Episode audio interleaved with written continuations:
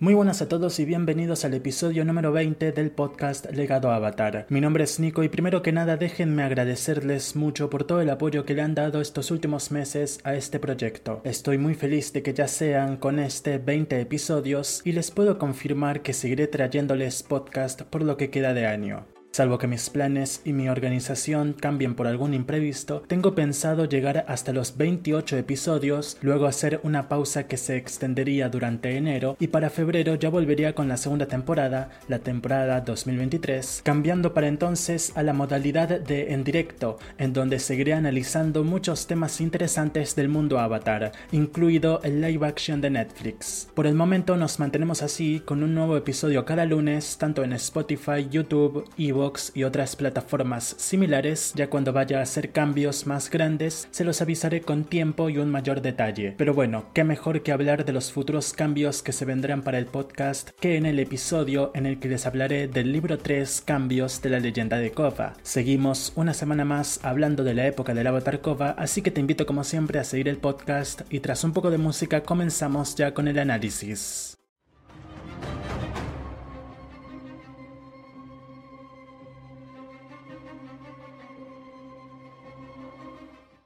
Nos sumergimos de inmediato a hablar del libro Tres Cambios y lo hago comentándoles lo mismo que dije al final del episodio anterior, que a diferencia de la mayoría en este fandom, este libro 3 no es mi favorito. Como les dije en su propio episodio, el libro Aire es mi favorito de la serie y además les dije que mi segundo libro favorito era el libro Spiritus. Y ya ahora les puedo decir que el libro 3, este del que hablamos hoy, es mi tercera temporada favorita. Sí, soy una persona a la que le gusta mantener el orden en las cosas, así que cualquiera sea el número del libro, esa es la posición que ocupa en mi top personal. Pero bueno, obviamente soy consciente de que soy un caso especial y que para la mayoría esta tercera temporada es su favorita o incluso la consideran la mejor de toda la serie. Podría centrar esta primera sección o incluso todo el episodio en analizar por qué el libro 3 es o no el mejor de toda la serie, pero al menos por ahora pasaré de comparaciones. Vamos a hablar solamente del libro 3, ya el futuro nos dirá se haga un podcast exclusivo para comparar las cuatro temporadas y definir cuál es objetivamente la mejor.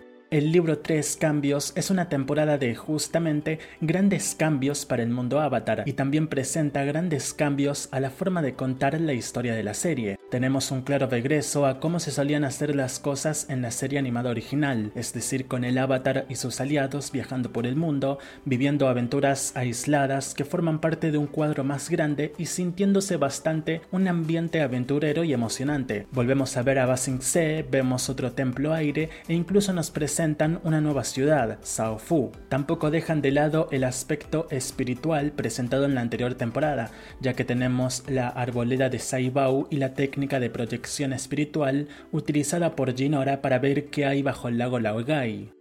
Desde un punto de vista argumental, esta temporada está mucho mejor ensamblada con lo anterior y con lo que le sigue, el libro 4 Balance, el cual por hoy ignoraremos, pero todos sabemos que estas dos últimas temporadas entraron en producción al mismo tiempo y eso se nota, ya que las historias están mucho más conectadas, la caída de Houting y el ascenso de Kubira, la caída del Avatar y la mutación de la nueva Nación del Aire. También esta temporada coincide mucho con la segunda temporada de la serie animada original en el hecho de que tiene un final básicamente trágico, con el avatar en un muy mal estado, inhabilitado por decirlo de alguna manera, y con el mundo, o al menos su nación más grande, hundida en un total caos. Esta tercera temporada también nos presenta, así como las dos temporadas anteriores, o por lo menos el libro Uno Aire, un villano magnífico, con ideales y habilidades que superaron toda expectativa allá por 2014. Este villano, Sahir, también cuenta con la carta especial de ser un maestro aire,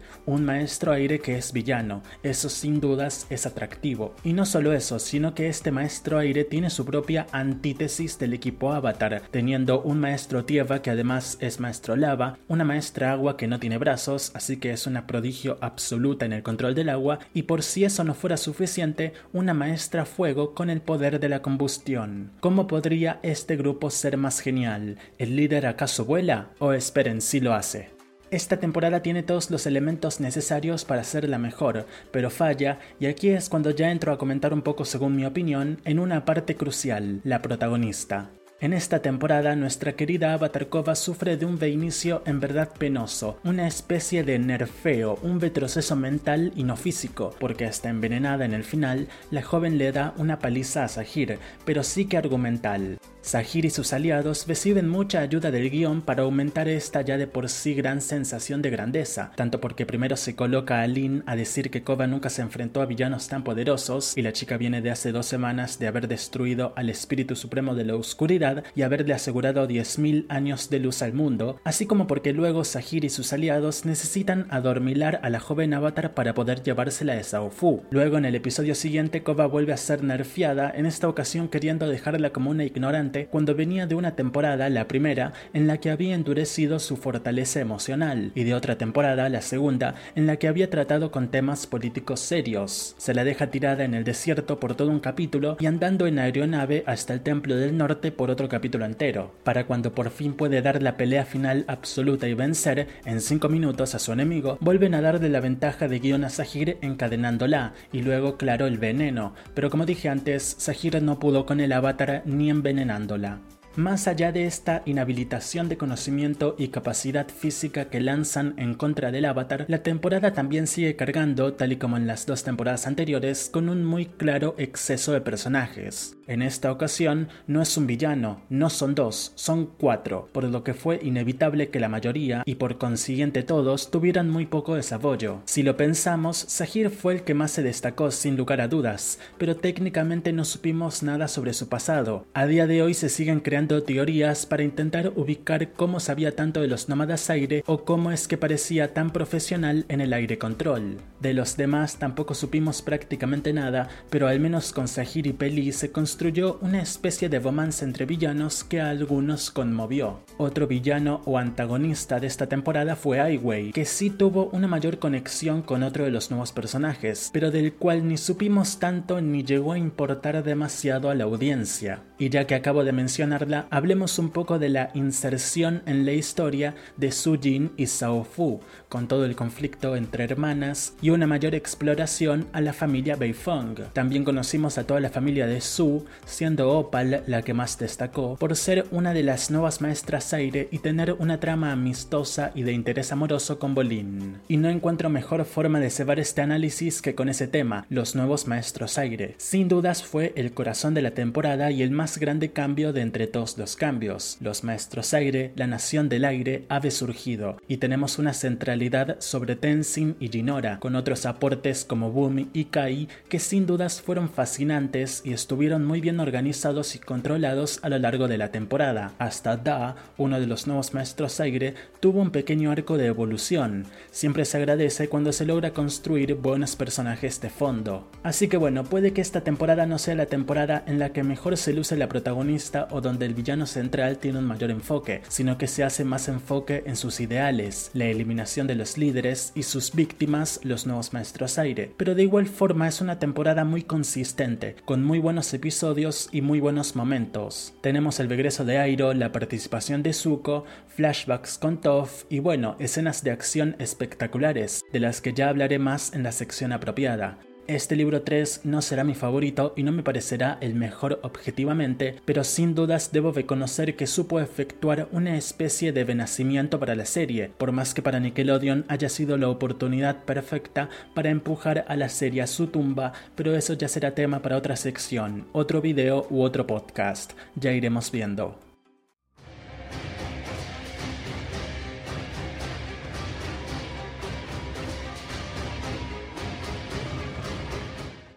Estamos ya en la segunda sección del día, la cual como siempre es la ficha técnica, y comienzo de inmediato volviendo a decir que estamos hablando de la tercera temporada de la serie animada La leyenda de Kova, co-creada por Michael Dante y Martino y Brian Konietzko.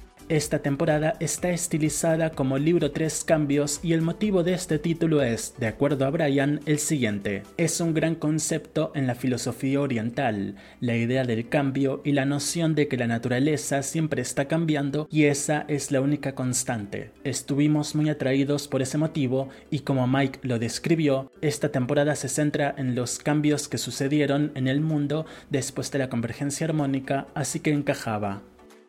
Después de que se filtraran los primeros cinco episodios de la temporada en español latino en junio de 2014, la temporada se estrenó con sus primeros tres episodios ese mismo mes en el día 27. Después del debut televisivo de su octavo episodio con el Tevor interno, se anunció que los cinco episodios que quedaban por estrenarse se lanzarían únicamente en línea en el sitio web de Nickelodeon. La temporada terminó su emisión vía internet el 22 de agosto de 2014 con la salida de sus últimos dos episodios. A pesar de este corte en la televisión por aire, igualmente la temporada se transmitió por televisión en el canal Nicktoons desde el 6 de octubre del mismo año, siendo seguida poco después por el libro 4 Balance. En cuanto a la audiencia, esta fue la más baja de la serie, con sus dos episodios de estreno siendo vistos por 1.5 millones de espectadores, y el octavo episodio, el último que se emitió por televisión antes de la interrupción de la cadena, alcanzando apenas un millón de espectadores en Estados Unidos. A pesar de esto,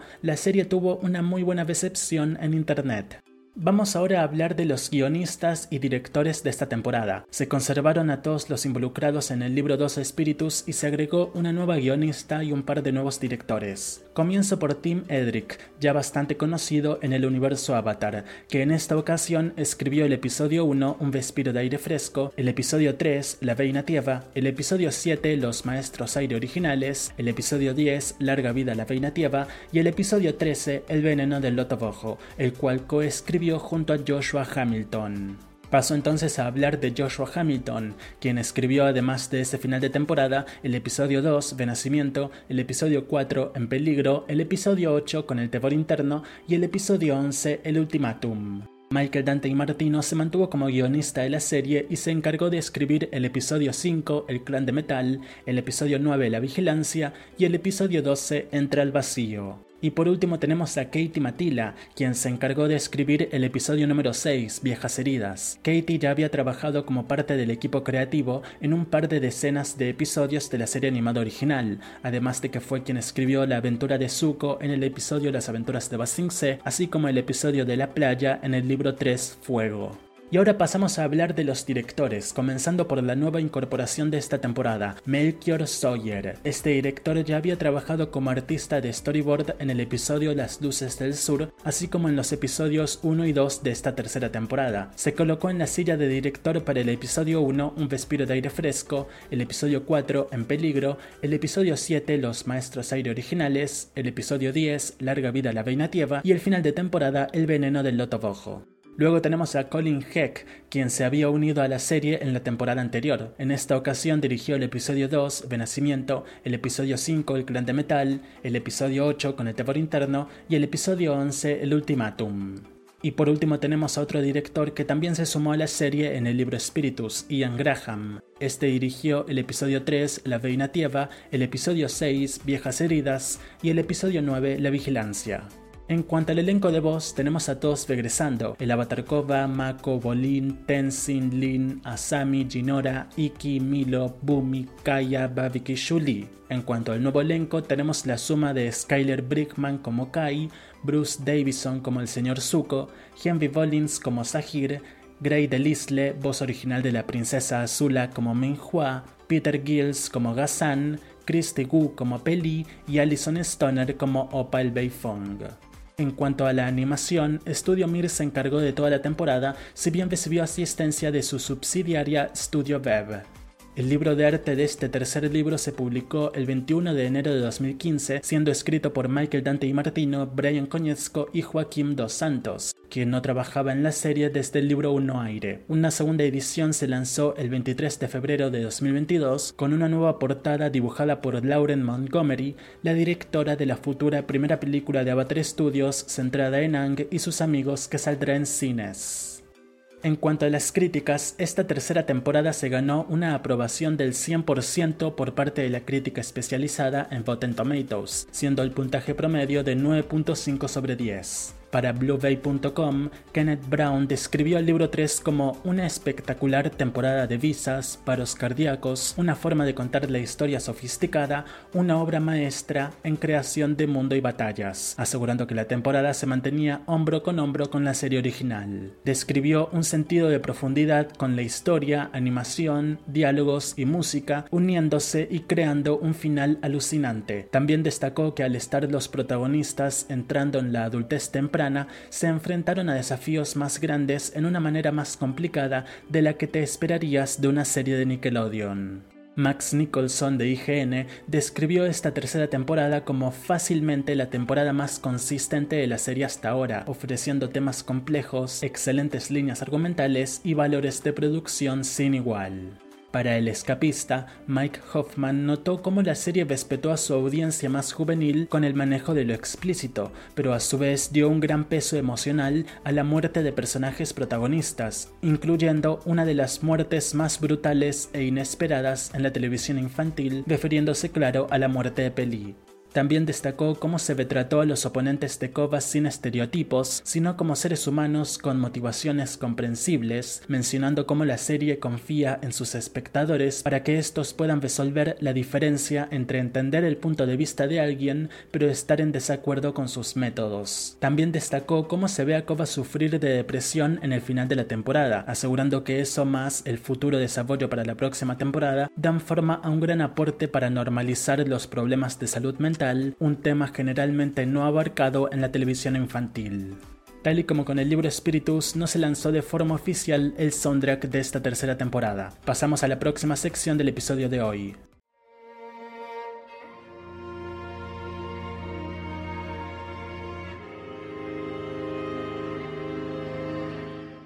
Estamos ya en la tercera sección del episodio de hoy y es momento de que hablemos un poco sobre lo mejor y lo peor de este libro 3. Esta vez primero les comentaré al completo mis elecciones y luego diré las suyas, ya que en esta ocasión voy a leer uno por uno sus comentarios. Comienzo como siempre por el mejor y peor personaje y mi elección para mejor personaje es Lin Bei Fong, ya que tras una segunda temporada en la que fue dejada totalmente de lado, en esta tercera temporada pudo volver al centro de escena y nos permitió disfrutar mucho más de su personaje. Aprendimos mucho más sobre su vida y solo por tener la hermana que tiene ya se merece nuestra total admiración. Esa escena en la que nos dicen cómo obtuvo esa cicatriz doble en su cara es de lo mejor que ha hecho no solo este libro 3, sino toda la serie. No solo fue un personaje muy presente y muy influyente en la historia, sino que ocupó muy bien su lugar como la gruñona, en especial tras conocer sus dramas familiares, los cuales si bien le dieron un poco de paz, también la ayudó a que luego pueda volver a ser gruñona y uno como espectador la pueda entender y querer mucho más. Su control elemental es de los mejores, lo único lamentable es que no pudiera vencer por sí misma a Peli en el episodio 12,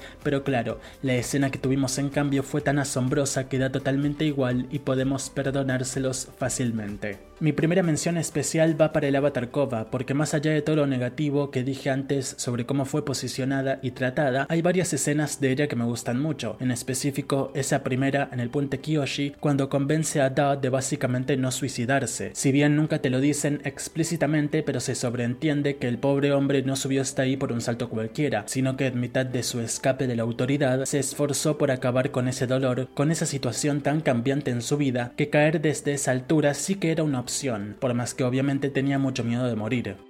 Mi segunda mención especial es para Ginora, ya que también fue un personaje muy bien utilizado a lo largo de la temporada, a la que le supieron dar cierto protagonismo junto con Kai y por supuesto su evolución hasta obtener sus propios tatuajes de maestra aire. Es una joven muy talentosa, poderosa y hasta sabia que sin dudas será una gran líder del mañana. Ahora paso a comentarles quién me parece el peor personaje de la temporada, con mi elección estando dividida entre Sahir, por motivos que ya dije en mi video análisis del personaje, y también Sujin, si bien en esta temporada su personaje es mayormente pasable. Es en la próxima temporada donde veremos su peor cara y por si no lo sabían también tengo todo un video analizando eso. Me hago promoción a mí mismo, claro que sí.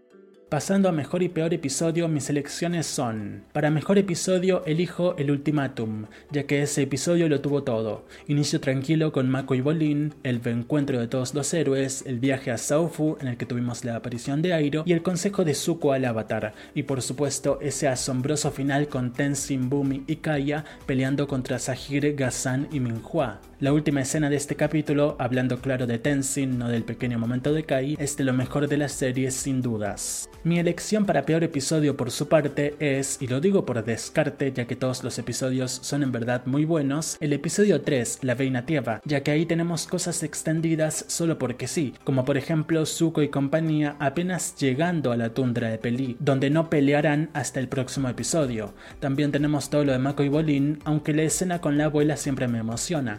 Y también en general está todo lo de Basing Se que es un arco bueno, sí, pero como digo, por descarte, este episodio tuvo que pagar y es lo menos interesante de la temporada. Si bien esa última escena del secuestro de Kai es un momento perfectamente hecho, ese cuadro del Daily al fondo del pasillo mirándolo es escalofriante. Y ya para terminar con mis menciones, mi escena favorita o la que yo considero como la mejor es la que mencioné hace un momento, Tenzin dándole la paliza de su vida a Sahir y hasta dándole pelea a Ghazan y Minhua, con la tramposa de Peli metiéndose, pero si no se metía no tengo ninguna duda en que iba a dar mucha más pelea. Esa última frase, mientras siga respirando no se ha acabado, es monumental, me fascina. Y ya por último, como peor escena tengo varias menciones. Koba y Asami en el desierto sin hacer absolutamente nada, Mako y Bolin también en ese mismo episodio tratando de liberarse con Metal Control, el coqueteo de Bolin a Opal. Es muy extraño que lo más débil venga por parte de Mako, Bolin y Asami. Muy extraño, muy raro, muy inesperado.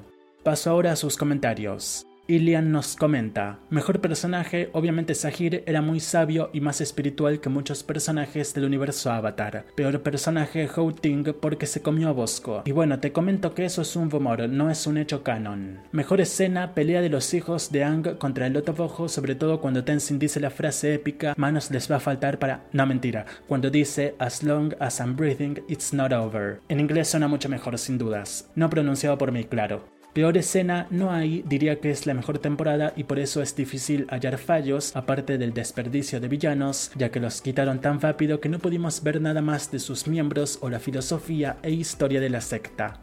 Continúo con Joss, quien comenta, Mejor personaje, Lin. Solo diré que ella siempre tuvo razón y su Jin estaba mal. Peor, Kai. Simplemente no pude empatizar con él. Mejor capítulo, el terror interno. Todo lo referente al intento de secuestro de Kova y la búsqueda del culpable estuvo genial. Peor, la Veina Tierra. Pudieron profundizar más en Basing Se, pero decidieron irse por lo fácil e hicieron muy obvias las diferencias entre clases sociales. Mejor escena, Tenzin, Kaya y Bumi contra el Loto Rojo, principalmente por el baile sabroso que Tenzin le pone a Sahir. Peor, la muerte de Gazan. Se supone que quería llevarse a Bolin y Mako a la tumba, pero escaparon muy fácilmente. Y coincido mucho con eso último. Seguimos con JCTR, quien comenta: Mejor personaje: Koba, Tenzin, Jinora, Bolin, Asami, Sahir y Lin. Peor: La Veina y el presidente Baiko. Mejor episodio, El veneno del loto rojo y el ultimátum. Peor episodio, No tengo una elección. Mejor escena, el discurso final de Tenzin, Koba devotando a Sahir, Tenzin enfrentando solo al loto rojo. Peor escena, Mako incómodo por hablarle a Koba. Dessler, por su parte, comentó: Mejor personaje Kova, peor personaje Vaiko, mejor episodio el último El veneno del loto rojo, peor episodio ninguno en particular me parece el peor, todos me gustaron. Mejor escena no puedo decidirme, hay tantas escenas que me parecen geniales, mayormente peleas. Peor escena Vaiko echando a Kova de la ciudad. El siguiente es largo así que vamos con él de inmediato. Pertenece a Darien, quien nos comenta Primero, libro 3 hermoso. Personajes. Mejor, Sahir, de los mejores villanos que hay, firme a sus ideales. Lin y Sujin, magnífico trasfondo que tienen bien llevado. Bolin al fin tiene un muy buen desarrollo y se aprovecha de buena forma. Como extras, Bumi que le dan más importancia y Gazan que tenía su gracia y una buena rivalidad con Bolin. Peor personaje, Vaiko. Si bien su personaje no es malo y al menos aporta algo, esta vez realmente sigue siendo medio inútil. Kai es bastante genérico y visto antes, sin poder empatizar, pero tolerable. La Veina Tierra cae de la patada, pero se entiende que así tuvo que ser, View que de plano lo sentí de relleno y la aparición de Zuko fue meramente fanservice. No hizo prácticamente nada relevante, a lo mucho la plática con Koba. Capítulos. Mejor, el veneno del loto rojo, viejas heridas, el ultimátum y larga vida a la Veina Tierra. Peor, realmente ningún capítulo se me hizo malo o innecesario, pero podría decir que una bocanada de aire fresco se me hizo algo lento, pero muy entretenido. Por su lado, Los Maestros Aire originales es bastante tranquilo, a diferencia de lo que estaba viéndose, pero es como el episodio de la calma antes de la tormenta. Escena. Mejor, la ceremonia de Ginora, los efectos del veneno en Kova, los recuerdos de Lin durante la acupuntura, toda la batalla en el Templo Aire, el asesinato de la reina y sus efectos, Bolin haciendo lava control, el intento de secuestro de Kova en Saofu y el rescate de los maestros aire. Peor, la escena de reclutamiento de View, los fanáticos de Bolin y ahora sí la escena con Airo se me hizo bastante innecesaria. Y terminamos con Arianator, quien nos comenta, a El Bello Libro 3. Siempre me pareció que este libro empezó avanzando lento a comparación de los anteriores, pero todo tiene una razón, y es que fue una preparación para lo que venía. Es el libro que lo cambia todo, marca el evento definitivo para Kova. Mejor personaje, Koba y Tenzin. En este libro Tenzin brilló, me gusta la relación que se formó con Koba, ya no es un maestro que le dice qué hacer y cómo hacerlo como si fueran órdenes. Le habla de igual, es un amigo y figura paterna que sigue dando consejos pero que entiende el lugar de Koba ahora. Tuvimos gracias a él los momentos con la nueva generación de maestros aire entrenándolos y no podemos olvidar aquella batalla super épica contra Sahir y el Lotobojo. Y Koba pues qué decir, me parece que tiene una presencia más imponente aquí y la vemos mucho más madura que antes, firme, y fue ella quien al final terminó haciendo un sacrificio para un bien mayor. Peor personaje, Lin, por reventar la pelota de Naga, imperdonable. Mentira, te amamos Lin, pero pobre Naga. Mejor capítulo. Diría que los dos últimos, la tensión que lograron y luego el clímax fueron inmaculados. Peor capítulo, no lo sé, creo que todos aportan algo. Hay un capítulo donde Koba y Asami escapan del desierto y si bien creo que ese en general se salió un poco de la trama, sigue siendo un buen capítulo y además ver interacciones de ambas me encantan, por eso es uno de los que más disfruto ver, así que peor no sabría decir. Mejor escena, le tengo cariño a una pequeña escena que es cuando Koba rescata al maestro aire del puente porque habla mucho de su crecimiento. La Koba del libro aire ni de chiste hubiera actuado como si lo hizo aquí. Fue paciente, charló con calma y logró persuadir al hombre. Por otro lado tenemos las batallas contra el Loto Bojo versus el Team. Kova y Tomvak versus Sahir es épico, ese momento crudo donde envenenan a Kova y la pobre empieza a alucinar con todos sus enemigos es escalofriante y poderoso. Todo su ser le decía que se vendiera y ella se negó. Fue el mayor acto de resistencia, coraje y lucha que vimos hasta ese momento, por cierto magnífica interpretación de Janet. Una de las mejores, obviamente la ceremonia final, con Ginora en lo alto y Kova terminando en lo más bajo. Muchas sensaciones aquí. Recuerdo el impacto al ver a Kova en silla de ruedas aún y la canción Service and Sacrifice es bellísima, siempre lloro con el final. Peor escena, recuerdo esa en donde unos bandidos resultaron ser fans de Bolin en Noctok un poco incómodo. Y bueno, esta ha sido la sección de lo mejor y lo peor del libro Tres Cambios. Si les gustó, déjenmelo saber y lo mantendré así para la próxima temporada. Pasemos ya a lo que queda del capítulo, no se lo pierdan.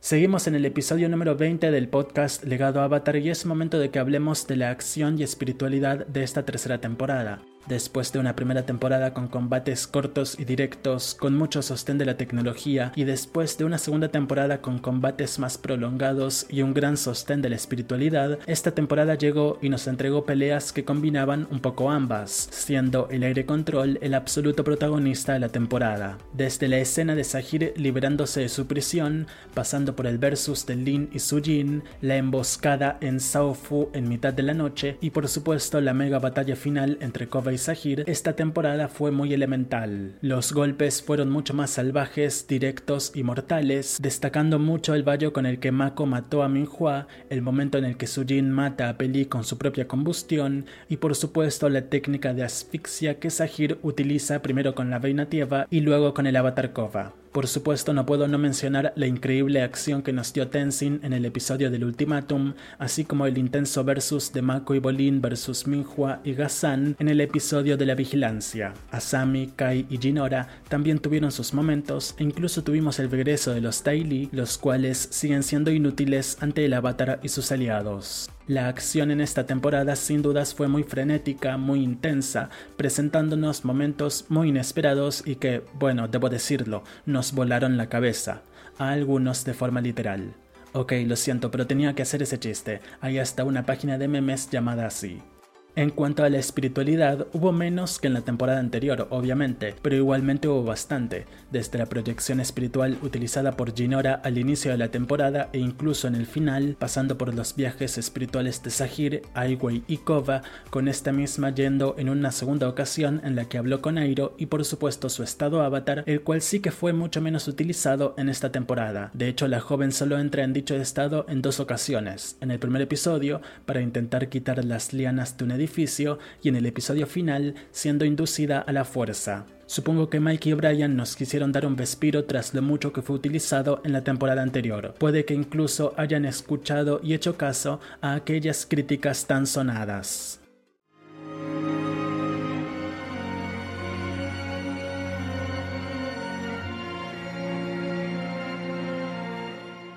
Estamos ya en la quinta sección del día, centrada en las locaciones del mundo avatar que se nos presenta en esta nueva temporada. Este libro 3 comienza en Ciudad República, ahí donde se nos presenta el puente Kyoshi. Al final del primer episodio y por los siguientes tres conocemos las prisiones de Sahir, Gazan, Minhua y Peli, siendo la prisión de Minhua una nueva zona de la Nación del Fuego y la de Peli una tundra secreta en el Polo Norte, por lo que vemos un poco de la tribu Agua del Norte junto a sus dos nuevos jefes, Desna y Eska. terbuka. La temporada avanza y llegamos a pequeños pueblos del Tieva hasta finalmente volver a ver su gran ciudad capital, Se, donde volvemos a ver muchos escenarios que ya habíamos visto en la serie animada original. Conocemos Sao Fu y el clan de metal, una ciudad enteramente hecha de metal fundada por Su Jin Bei Feng, la segunda hija de Toph. Luego también volvemos a ver el Templo Aire del Norte. En esa misma zona tendrá lugar una de las batallas finales de la temporada sobre el pico Lajima y luego en las que aparecen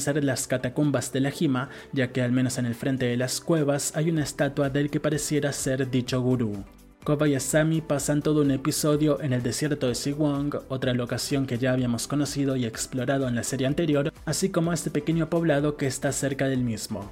En cuanto al mundo de los espíritus, no solo volvemos a ver la niebla de las almas perdidas, sino que conocemos la arboleda de Saibao. Y eso sería en general el mundo avatar que conocemos en esta tercera temporada. Sin dudas fue un viaje muy nostálgico y lleno de referencias, pero siempre se tuvieron un par de nuevas jugadas bajo la manga. Pasamos ya a la conclusión del día.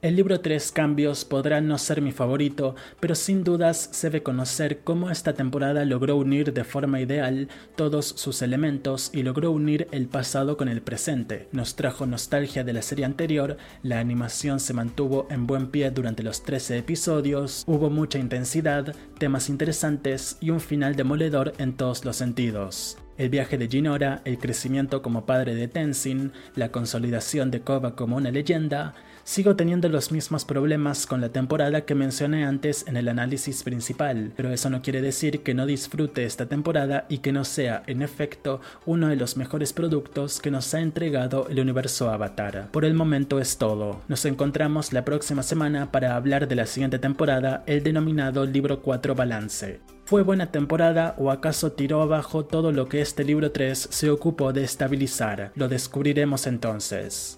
Yo soy Nico, esto es Legado Avatar, gracias por escucharme, hasta la próxima.